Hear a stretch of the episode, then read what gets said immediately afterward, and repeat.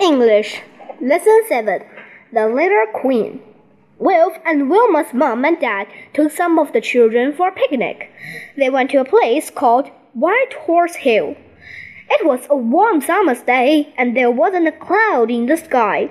It was a perfect day for a picnic in the country. Wilma's mom had brought lots of food, so everyone had something to carry. We'll have our picnic at the bottom of the hill, she said. I knew a good place to sit. Wilma's dad spread out a rug and everyone sat down. This is a great picnic, said Biff. These sandwiches are really good. And this is a great place on a day. Like this, said Wilma. I can see for miles. You can see even more from the top of the hill, said Wilma's dad. After the picnic, the children wanted to walk up the hill. Biff and Wilf began to run ahead. They both wanted to be first to get to the top. I'll race you up there, said called Wilf. Wilma's mom called everyone back. Look at all the litter you've left behind, she said. Wilma's mom made the children pick up the litter. She told them to pick it in the bag. We'll take the litter back to the car with the picnic things, she said. The place would look terrible if everyone left cans and packets behind. They took the picnic things back to the car. Then they walked up the hill. It took quite a long time to get to the top. Everyone sat down for rest. That's right, said Wilma. I can see for miles and miles. The houses and cars look really small. A strange looking aircraft flew past. What's that? asked Chip. It looks like a flying chair. It's a light, said Wilma's dad. I suppose it is a bit like a chair with wings. I'd love to fly in one, said Biff. I couldn't, said Chip. It doesn't look safe. They walked through a wood. Floppy ran in and out of the trees. Suddenly he yelped. Oh no, said Chip. Look at Floppy. I think he's hurt himself. Floppy couldn't walk properly. He started to climb. His paws was bleeding. Wilma's mom looked at Floppy's paw. It looks as if he cut it she said. Will found a broken bottle. He must have cut it on this, he said. Wilma's mom was angry. It's so dangerous to leave broken bottles lying about, she said. The children wanted to play cricket, so they had a game before they went home. Floppy tried to join in, but he couldn't because his paw was too sore. Poor old Floppy, said Biff. Just this luck to catch on some broken glass. At last, it was time to go home. Thank you for taking us, said children. All this fresh air has made me hungry, said Wilma's dad. Maybe we can stop for something to eat and on the way home. Hooray, said everyone. Everyone wanted chicken and chips, so Wilma's dad stopped to get some. I wonder why it food tastes better when you eat it outside, said Wilf. It tastes good because we are all hungry, said Wilma, smile. When they had finished, Chip and the Wilf looked for the little bin. There was only one bin, and it was full. Chip threw his litter on the ground. I don't think we should do that, said Biff. Well, what else can we do? said Biff. The litter bin is full, so what does it matter? The children were tired after the picnic. Chip was glad to get into bed. The magic key was in the box next to Chip's bed. Suddenly, the key began to glow. Oh no, gasped Chip. If this means a magic adventure, I'm on my own. Kipper is asleep, and Biff's still downstairs. The magic Chip through the door of the little house. He felt himself spinning round and round. Help, help, called Chip. He knew that he was not going to enjoy this adventure. I wish Biff was here, he thought. The magic took Chip to Litter Queen's palace. It was a horrible place. There was litter and junk everywhere. The litter queen was sitting on her throne. She had two giant rats by her side. I knew this was going to be a bad adventure, thought Chip.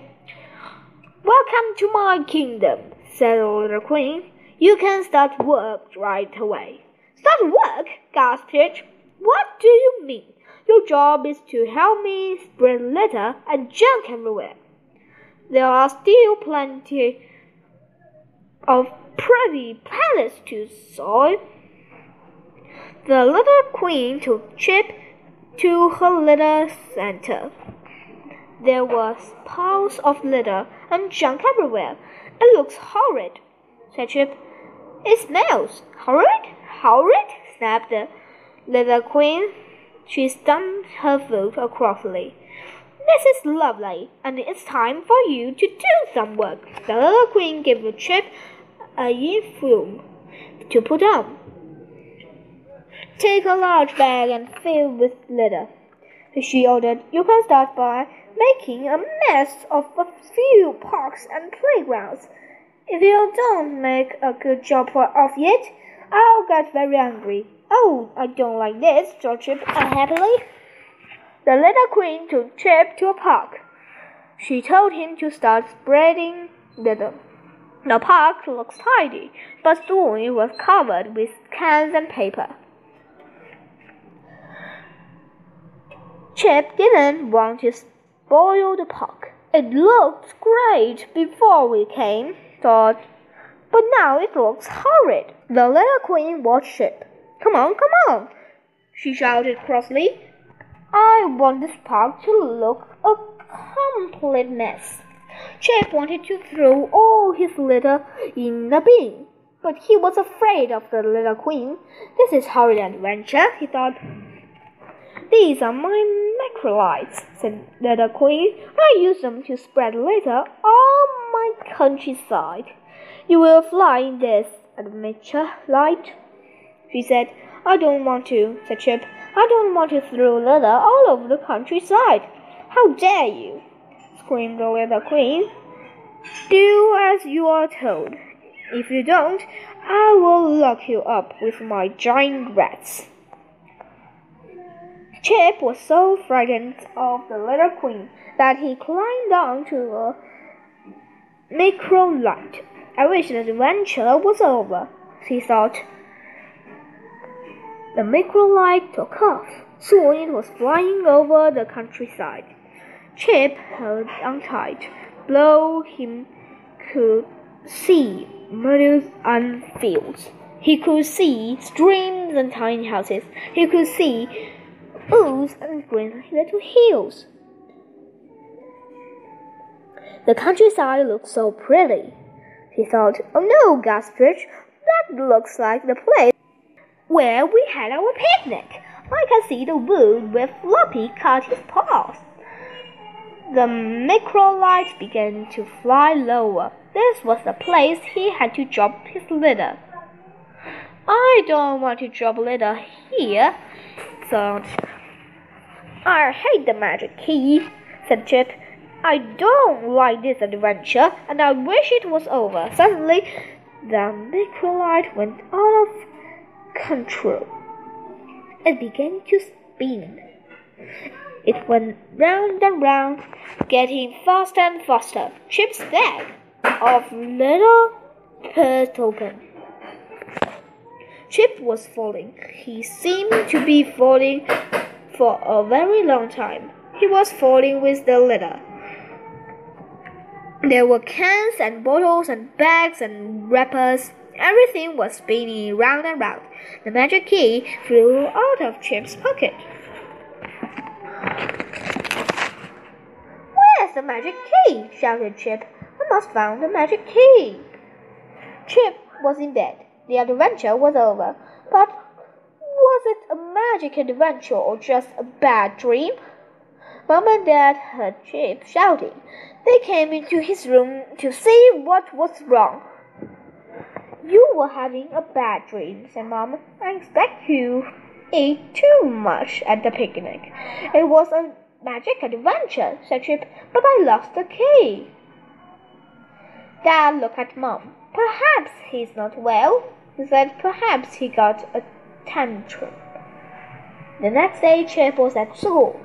He spoke to Mr. Johnson in the playground. Look at all the litter, he said. There are crisp bags and wrappers all over the ground. Yes, said Mr. Johnson, but how do we stop everyone from throwing litter on the ground? Let's do a little project. Chip said the children in Mr. Johnson's class pick up all the litter around the school. Then they made posters and wrote stories.